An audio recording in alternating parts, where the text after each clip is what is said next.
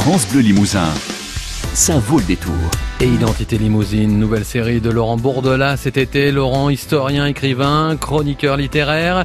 L'Identité Limousine passe par les émaux cette semaine, une histoire qui remonte au Moyen Âge. Peut-être vous souvenez-vous que dans les années 1990, la ville de Limoges décida de remplacer les anciennes armoiries utilisées depuis le Moyen Âge, c'est-à-dire, vous le savez, le chef et les initiales de Saint-Martial surmontées de trois fleurs de lys, par un logo, c'était à la mode à l'époque, rond et enflammé, censé évoquer les arts du feu et les techniques liées, c'est-à-dire euh, la porcelaine, les émaux, la céramique industrielle. Chacun sait en effet, à travers le monde, les liens historiques qui unissent le Limousin et ses activités où le savoir-faire et l'art se complètent subtilement. Et oui, car à l'abbaye Saint-Martial de Limoges, ou dans ses parages, se trouvaient dans les temps médiévaux des ateliers d'orfèvrerie qui produisaient un grand nombre d'objets liturgiques. Vous savez, les chasses, les coffrets, les statues, les croix, et puis aussi euh, des mailles sur cuivre.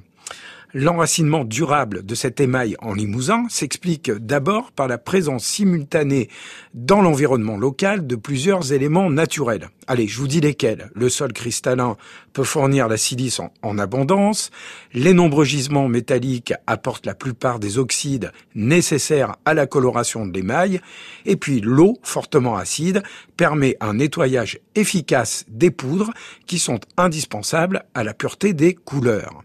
Alors, l'hypothèse a été émise que la piété, la croyance particulière des Limousins pour de nombreux saints locaux et leur goût pour les reliques auraient d'abord nourri ces créations émaillées, entraînant par la suite, grâce à leur virtuosité de réalisation et leur coût somme toute raisonnable, une demande élargie, d'autant plus que la ville était dans une situation de carrefour, souvent visitée par les princes. Et oui, les princes venaient à Limoges, notamment les Plantagenets, qui étaient de généreux commanditaires.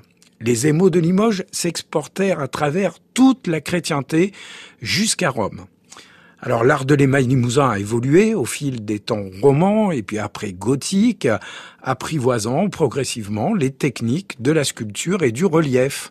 Sans doute les chasses sont-elles les objets qui illustrent ou évoquent le mieux la créativité des émailleurs de Limoges. Au gré de nos propres goûts, on apprécie des mouvements et des attitudes, euh, la beauté de palmettes fleurs, la couleur bleu foncé de la tunique d'un Christ en majesté. Les émailleurs développèrent la technique des émaux qui deviennent dès la fin du XVe siècle un produit de luxe. C'est l'âge d'or de l'émail de Limoges œuvre d'inspiration religieuse, colorée, rutilante ou d'inspiration antique qui ornent aussi bien les retables qu'elles décorent les maisons des plus riches jusqu'à leur vaisselle. Et au premier rang sans doute de ces émailleurs, Léonard Limosin, émailleur et peintre du roi, qui était établi à Limoges en 1541 avec son frère Martin, célèbre pour ses portraits et ses autres créations. Et demain, nous en apprendrons un, petit peu plus sur ces émailleurs limougeaux, euh, notamment Camille Forêt et Georges Magadou.